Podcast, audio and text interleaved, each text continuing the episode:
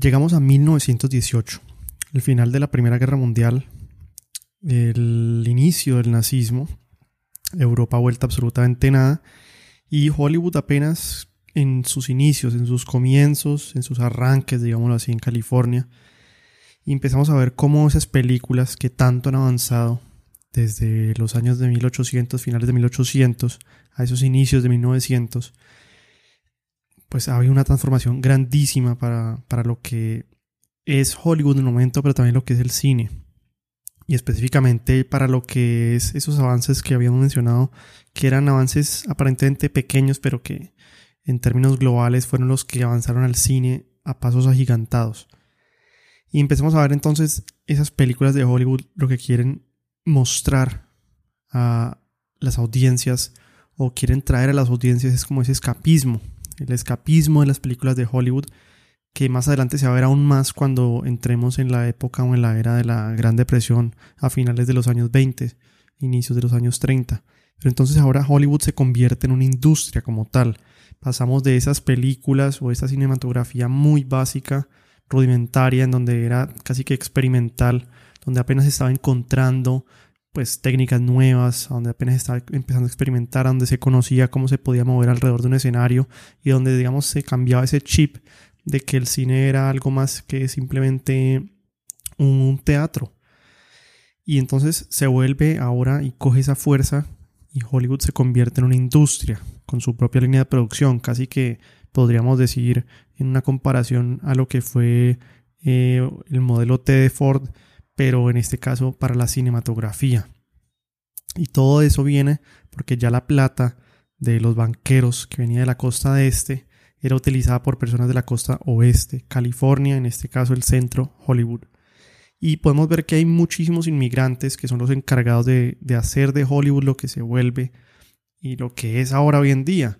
Por ejemplo, el húngaro Adolf Zucker, que ayuda a crear Paramount o los cuatro hermanos polacos que montan Warner Brothers, incluso MGM administrada por un ruso y pues tal vez uno de los más importantes, United Artists, que es casi que un bastión del cine y su industria, fue creada por el inglés Charlie Chaplin, que irónicamente luego sería expulsado de Norteamérica por su inclinación política hacia la izquierda. Pero entonces, esta industria de Hollywood en donde se empiezan a crear los primeros sets de producción, en donde el cinematógrafo tenía control casi que absoluto sobre el elemento más importante de todos, la luz. Ya pasa a ser interno, ya salimos de esos sets externos y nos internamos en estos sets en donde todo se tiene bajo control, todo se maneja bajo la dirección artística o la idea del, del director. Y empiezan pues a surgir, digamos, inventos, ¿no? Como el, por ejemplo, el dolly, que se utilizaba para mover una cámara de un lado a otro. Por ejemplo, empiezan a tomar importancia los encargados del maquillaje, de la vestimenta. Eh, más adelante vamos a ver cómo Marilyn Monroe se transforma y se vuelve en el icono rubio que todos conocemos hoy en día. También entran a, a la escena nuevas cámaras portables, bizarras, grandes, de formas raras.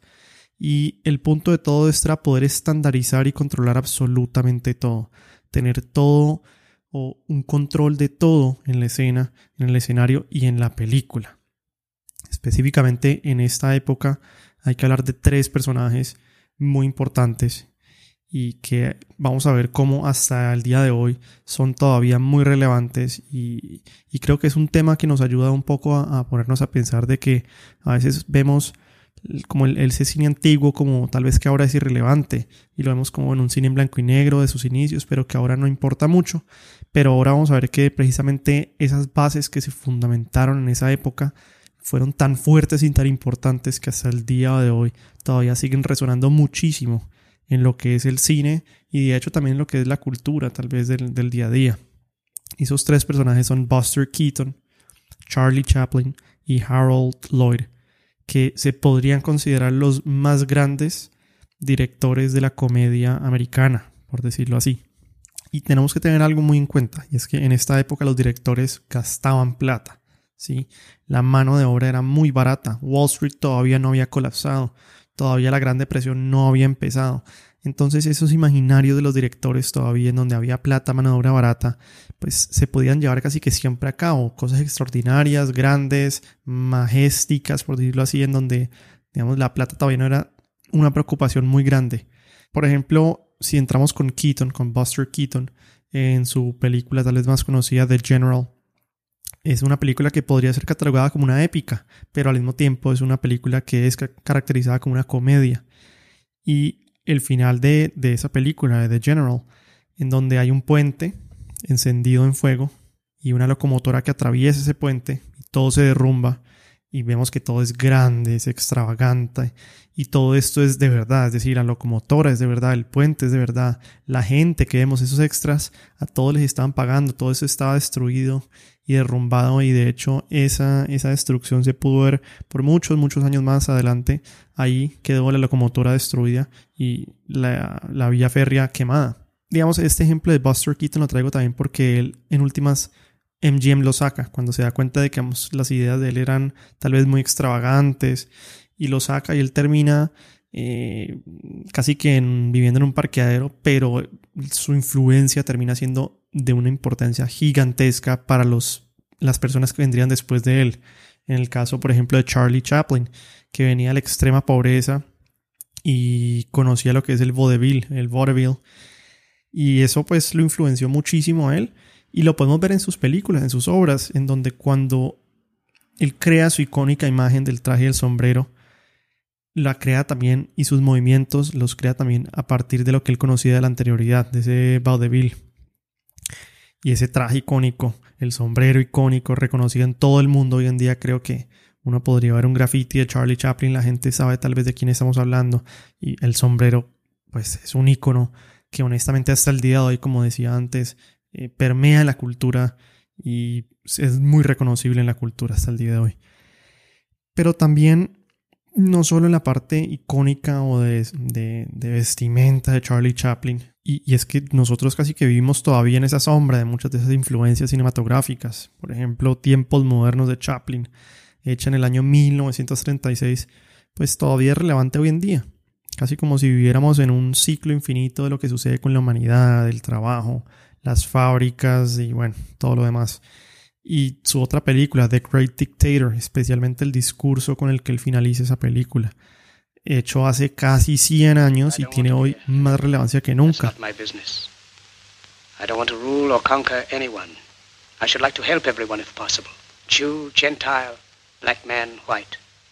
We all want to help one another. Human beings are like that. We want to live by each other's happiness, not by each other's misery. We don't want to hate and despise one another. In this world, there's room for everyone, and the good earth is rich and can provide for everyone. The way of life can be free and beautiful, but we have lost the way. Greed has poisoned men's souls, has barricaded the world with hate, has goose-stepped us into misery and bloodshed. We have developed speed, but we have shut ourselves in. Machinery that gives abundance has left us in want. Our knowledge has made us cynical, our cleverness hard and unkind. We think too much and feel too little. More than machinery, we need humanity. More than cleverness, we need kindness and gentleness. Without these qualities, life will be violent and all will be lost. The aeroplane and the radio have brought us closer together. The very nature of these inventions cries out for the goodness in men, cries out for universal brotherhood, for the unity of us all. Even now, my voice is reaching millions throughout the world. Millions of despairing men, women and little children. Jack Stati se inspiró en Chaplin. Steno hizo de Toto un Chaplin italiano. Incluso en India, Raj Kapoor se basó en las historias, escenarios y personajes de Chaplin. También Billy Wilder en Sunset Boulevard nos trae una representación de Chaplin en la pantalla.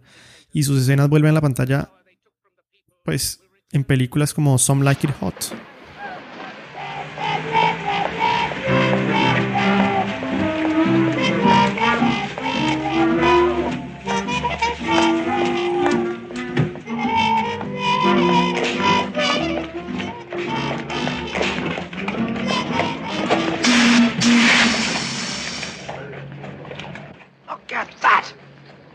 She moves. It's just like jello on springs. Must have some sort of built-in motor or something. I, tell you, it's a whole different sex. Entonces estamos en estos años 20 de mucho idealismo, es como las fundaciones del cine presente, esa estructura base que sirve y, y sigue perdurando hasta el día de hoy. Y también ese escapismo y la construcción de Hollywood como una industria y una industria que perdura hasta el día de hoy. Si uno habla hoy en día de la industria del cine, tiene que hablar de Hollywood como esa industria. Pero también hay algo muy interesante y es que aquí también arrancan los principios del realismo, así como eran los principios del escapismo, arrancan los principios del realismo. El documental cinematográfico y incluso en esta época nace el cine de no ficción. Y un ejemplo que quiero traer, o bueno, dos ejemplos que quiero traer a la mesa. El primero es de la época. Es la película Nanook of the North, o no sé si llama la película documental, de Robert J. Doherty, que podría considerarse el inicio de ese documental cinematográfico y es como una apuesta de esos directores de salirse de esa burbuja de Hollywood, ¿no? esa burbuja idílica de Hollywood en donde solamente quería mostrar esos escenarios perfectamente controlados, con la luz controlada, los personajes, el vestuario, las vestimentas, los escenarios, bueno, todo muy controlado, idílico. Incluso pues uno lo, lo puede ver ¿no? en películas cuando se habla, digamos, de Bagdad y se muestran Bagdad y pues incluso todavía lo vemos. Y recientemente en películas que muestran a Colombia como algo que no es, por ejemplo pero en ese entonces era el, idealismo y el escapismo que quería mostrar Hollywood como en esa burbuja específicamente para no mostrar lo malo, sino que solamente mostrar lo bueno o lo del director. Pero entonces, una película como Nanook of the North y esa apuesta de ese director por salirse de esa burbuja es muy interesante ver porque abre las puertas para una más adelante un Sans Soleil, para los que no la conocen, de los años 80. Eh, pasándose la batuta, digámoslo así, de Erenera. Y me quiero detener un momento en San Soleil, porque San Soleil, si no lo conocen de Chris Marker, ha sido votada como el tercer mejor cine documental de la historia. Y es curiosa porque casi todo es stock footage. Es un pedazo filmado por el director, pero casi todo es stock footage. Y es, en resumidas, muy resumidas cuentas, una meditación acerca de la naturaleza de la memoria humana y cómo el ser humano es incapaz de recortar el contexto y las matices de la memoria y cómo esto afecta en últimas toda la percepción global de la historia. Entonces vemos, por ejemplo, la escena de un Japón versus un Guinea-Bissau, que supuestamente son dos opuestos. Y verla hoy en día es ver un pasado que ya no existe, claramente, pero también darse cuenta de la excelencia que representó en el momento, lo revolucionario que fue en el momento. Y es relevante hoy y no se ve como algo antiguo, anticuado. Y entonces lo mismo pasa con una Nook of the North cuando nos vamos más y más y más atrás. Entonces, como para detenerme aquí y terminar el capítulo de estos años 20, es como para pensar que estos años fueron años fundamentales para tal vez construir esas no, no quiero sonar repetitivo, pero para creer, construir esos fundamentos o esas bases tan grandes de Hollywood que a veces pasamos por encima sin siquiera pensarlo un poco. Cuando vemos una película de un día, cuando vemos ese escenario de Hollywood, cuando pensamos del cine como industria, eso arranca en estos años 20. Y para irme un poco al, al capítulo anterior, en donde el cine no era nada, no existía, y de pronto arranca y existe y la luz de repente cobra importancia más allá de, de una, pues, de, un, de una característica física y demás. Entonces ya ahora el cine pasa de, de, de esas experimentaciones casi como artísticas muy básicas a algo que ya tiene una historia, que tiene por, por debajo tiene directores, tiene cámaras, tiene escenarios, movimientos, zooms, cortes, ediciones storytelling y pasa entonces a un plano más grande en donde ya es una industria que busca plata, que busca revenue, que busca capturar audiencias, llevarlas tal vez a un idealismo y llevarlas también, también a, realidades, como vemos también como en, películas como Nanook of the North. Entonces, para cerrar el capítulo, simplemente estos años 20, pensémoslos como unos, como una fundición de elementos supremamente importantes para lo que se vendría más adelante del cine y que todavía repercuten hasta el día de hoy en, en el cine presente.